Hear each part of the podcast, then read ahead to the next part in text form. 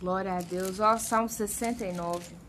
O Lamento Messias. Lembra muito o Salmo 22, que é, é uma conversação do, né, é do sofrimento do Messias com, com o Novo Testamento, né? Tem gente que acha que a, as coisas da Bíblia não são conectadas. A Bíblia é toda conectada, toda. Então vamos lá, o lamento do Messias, versículo salva, meu Deus, porque as águas me sobrepõem até a alma. Ixi. Estou atolado em um profundo lamaçal que não dá pé. Estou nas profundezas das águas e a corrente me submerge. Estou cansado de clamar, secou-me a garganta, os meus olhos desfalecem de tanto esperar por meu Deus. Gente, aqui é muito interessante que o Davi tá falando assim, que ele tá morrendo aqui, na verdade, afogado. E a alma, gente, é porque é, ele faz uma conotação de desespero que ele tá vivendo. Chega a ser desesperador, né? Porque deve ser você morrer afogado, né? E ele fala que os pés estão presos, não, que não dá pé, né? Estou nas profundezas das águas, vai ser desesperador. E ele, quando ele fala no início do 1 ali, né? Sobem até a alma, é uma conotação de desespero dele. Os olhos já desfalecem, né? De tanto esperar. o olho parado ali, só observando até chegar esse negócio. Cadê Jesus? Versículo 4: São mais que os cabelos da minha cabeça os que sem razão me odeiam. São poderosos os meus destruidores, que com falsos motivos são meus inimigos. Por isso tenho de restituir o que não furtei. É tão interessante isso aqui, gente, que ele tá falando assim: primeiro, que são muitas pessoas, né, que tem é, uma rincha com ele. E que sem falso motivo, né, são os inimigos. E é interessante porque eu já passei por isso aqui, né, talvez, né, mas bem parecido. Eu já pedi perdão pra pessoa que não tinha nada a ver, gente, a troco de paz. Olha, então você me desculpa, foi um, uma situação que eu nem sabia e tudo. E há momentos que você vai ter que restituir coisas que você nem sabe, que você não furtou. e tô te falando de restituição moral, às vezes, em troco de paz, de graça, de favor, sabe? Uns, uns, umas situações assim que você, se você já não passou, você vai passar, samaritano. Versículo 5: Tu, ó Deus, bem conheces a minha estultice e as minhas culpas não te sejam, não te são ocultas. Nunca será, né? Óbvio. Versículo 6: Não sejam envergonhados por minha causa os que os que esperam em ti, ó Senhor, Deus dos exércitos, nem por minha causa sofram vexames que te buscam, ó Deus de Israel. Gente, isso aqui é muito interessante, porque às vezes nós cagamos, né? E depois a gente joga a merda no ventilador. O que Davi tá falando isso aqui é essa merda no ventilador que você mesmo jogou. Para que as pessoas que esperam no Senhor, né, é, que esperam nele, não sejam envergonhadas por sua causa. Quando você não dá bom testemunho, samaritano, as pessoas que estão ao seu redor, elas vão passar por vexame. Você entende o que eu quero te dizer? Eu creio que sim. Se você não entendeu, você pede o Espírito Santo para te para desenhar na sua alma o que eu quero te dizer né? Um exemplo, nem por minha alma, é, por minha causa, sofram vexames que te buscam, ó Deus de Israel. Você imagina você amante de um multimilionário, um homem casado, pai de família, isso vai parar na mídia, com a sua cara e tudo. Se você é uma mulher casada para os seus pais, né, para os seus filhos, isso tudo é um motivo de vexame. Mas esse vexame porque ele foi exposto. Vexame geralmente é algo que é exposto, né? Não todo mundo viu. E quando nem todo mundo vê? Aí cai nesse aqui no versículo 6. Não sejam envergonhados por minha causa os que esperam em ti. No início do versículo 6, né? Porque aquilo que. Já falei isso em outros áudios, tá lá em Lucas 12, não sei se é versículo 2 ou 3. Aquilo que você faz escondidinho, samaritano, pode ter certeza, Deus vai colocar no alto das casas. Vai tá, vai, Deus vai colocar no telhado. Todo mundo vai ver. Então é palavra, palavra não foge. Então você tem que clamar isso a Deus. Ô oh, Deus, eu caguei, joguei a bosta na, no ventilador. O Senhor, por favor, resguarda as pessoas que não tem nada a ver com isso, para não respingar nelas. Que respingue em mim. Versículo 10. Chorei em, jeju, chorei, em jejum está minha alma, e e isso mesmo me tornou em afrontas. Pus um pano de saco por veste e tornei objeto de escárnio para eles. Isso aqui é muito interessante, que quando eu rapei minha cabeça, tinha uma pessoa que me via aqui do, né, do âmbito familiar que eu vi e ela dava crise de riso. E ela saía correndo para que eu não visse, né, como se eu já não tivesse visto. E é muito interessante porque é, as pessoas vão te afrontar, elas vão te ter como escárnio quando você estiver assim, chorosa, em jejum, com pano de saco. Se você estiver bonita, malhada, com carro show de bola, com varão cantarébias do seu lado, você não vai ser motivo de escárnio. As pessoas vão olhar, uau, como ele é bem sucedida, os filhos estudam em escola particular, como é tudo perfeito. Ué, mas samaritana, você tá falando que isso é ruim? Não, de jeito nenhum. Só tô te falando que você vai ser tida como escárnio não quando você estiver por cima da carne seca.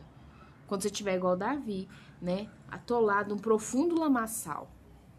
E, mas é nesse momento que Deus vai tratar o que ele precisa tratar com você. E até mesmo para quem faz escárnio com a sua cara. É nesse momento. Não é no momento de festa. Jesus fala isso. É melhor você estar tá num velório do que numa festa. Vai te fazer refletir melhor. Versículo 13. Quanto a mim, porém, Senhor, faço a ti em tempo favorável a minha oração. Eu creio que todo tempo é favorável. Me ficou, talvez é uma questão de tradução aqui, mas me ficou uma dúvida e, enfim. Responda-me, ó Deus, pela riqueza da tua graça, pela tua fidelidade em socorrer. Deus é fiel, Deus é gracioso. Ele vai te responder não porque você é boa ou bonita. Ele vai te BBB, né? Ia fazer como deixa pra lá. Mas Deus vai te responder porque ele é fiel. Eu vou falar do BBB porque boa, bonita e barata. ai, ai. É mulher boa, bonita e barata, né? Tem umas que tá, estão até de graça. Deus vai te responder, então não é porque você é maravilhosa. Deus vai te responder porque ele é fiel e ele tem a graça, ele é a própria graça. Livra-me do tremendal, para que não me afunde, seja eu salvo dos que me odeiam e das profunda, profundezas das águas. Aqui também, novamente, ele não fala só de um afogamento físico, né? No final das profundezas das águas, seja eu salvo dos que me odeiam Gente, e é ruim quando alguém te odeia, que a pessoa sempre tenta, né, fazer uma coisa ruim. Não me arraste a corrente das águas, nem me trague a voragem, nem se feche sobre mim a boca do poço. Imagina, você já tá lá dentro do poço, aí vem a pessoa e põe a tampa por cima. 16. Responda-me, Senhor, pois compassiva é a tua graça. Volte para mim, segundo a riqueza das tuas misericórdias. Aleluia. Clama isso para ele voltar, né, para você, segundo a riqueza da misericórdia. Mesmo que você tenha, né, procurado esse profundo lamaçal e tudo, né? E jogado a caca para cima no ventilador, peça a ele isso. Versículo 16, parte B. 20, o opróbrio parte. Esse 20 é fantástico. O opróbrio partiu no coração e desfaleci. Esperei por piedade, mas debalde por consoladores, e não os achei. Ô, oh, Samaritana, você esperar piedade e consolo. No ser humano, você tá. Aquela palavra começa com a letra F. Não vai achar. Deus usa pessoas sim, mas Satanás também usa. Mas quem que é a própria, o próprio consolador, a própria piedade? Ele. Sabe assim, tem gente, infelizmente eu preciso te dar essa informação. Tem gente, quanto mais você tiver na merda, a ponte morrer, mas eles vão estar celebrando. E pasmem, se é que você não conhece a realidade. Às vezes, inclusive, gente dentro da sua casa. Vai morrer, vai morrer, vai morrer, sabe? Gente que.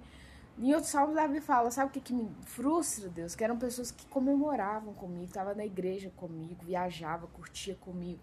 Então, o salmo desse aí pra trás que eu falei sobre isso. E Davi fala assim: eu fico pasmo, eu tô assim, extasiado, porque são, eram pessoas de dentro da minha casa, agora quer me comer como chacal. Prepara, é isso. Você não pode assombrar com essas coisas. Eu sei que tem situações que deixam nossa alma triste e tudo. Vai pro jejum, oração e voto. Sabe? Lambuza de óleo e vai pro que não é carnal mais. Que há, há momentos que a pessoa sai, parece que ela entra em já viu esses filmes de ET que o ET abduz a alma da pessoa e entra como hospedeiro ali? É isso que acontece. Eu não tenho outra explicação. É, humanamente é isso. É igual o, o Gadareno, né? O Gadareno ele vivia no meio dos túmulos.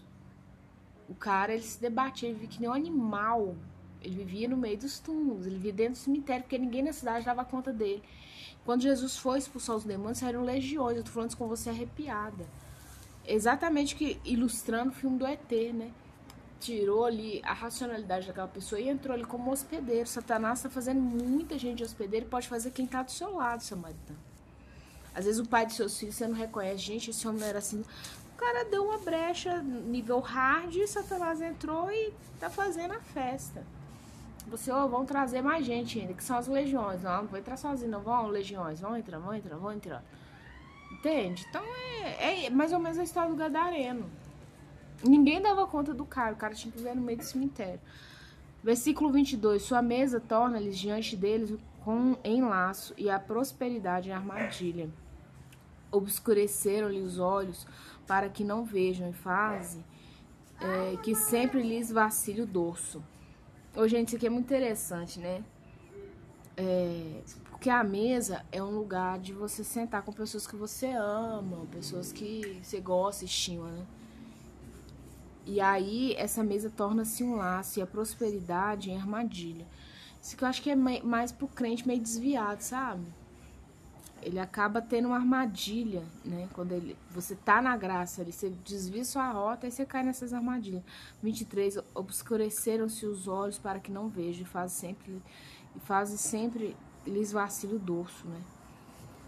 Olha só o 32 para a gente fechar, 32 e 33 versículos. Vejam isso os aflitos e se alegrem, contra, quanto a vós outros que buscai a Deus, que o vosso coração reviva. Tem corações mortos aí por causa das lutas, samaritano. O meu já teve um coração quase assim, sabe? Batimento cardíaco é X, aí é caindo, caindo, caindo. Deus veio e reviveu.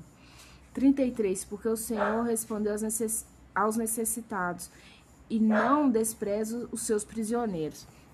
Depois você lá, lê lá em Efésios 3.1, porque Paulo foi um cara que é, vivo, morto, sabe aquela brincadeira, vivo, morto? O vivo, morto dele era hora na prisão, hora fora da prisão. Prisioneiro não prisioneiro. Essa foi a vida de Paulo, né? Deus que ele teve encontro com Jesus no Damasco. E nós somos prisioneiros em Cristo. Nós somos samaritana. Em Cristo nós somos prisioneiras, tá? Deus abençoe o seu dia. Que a graça e o favor dele seja sobre você, porque o Senhor responde às necessitadas e não despreza as suas prisioneiras.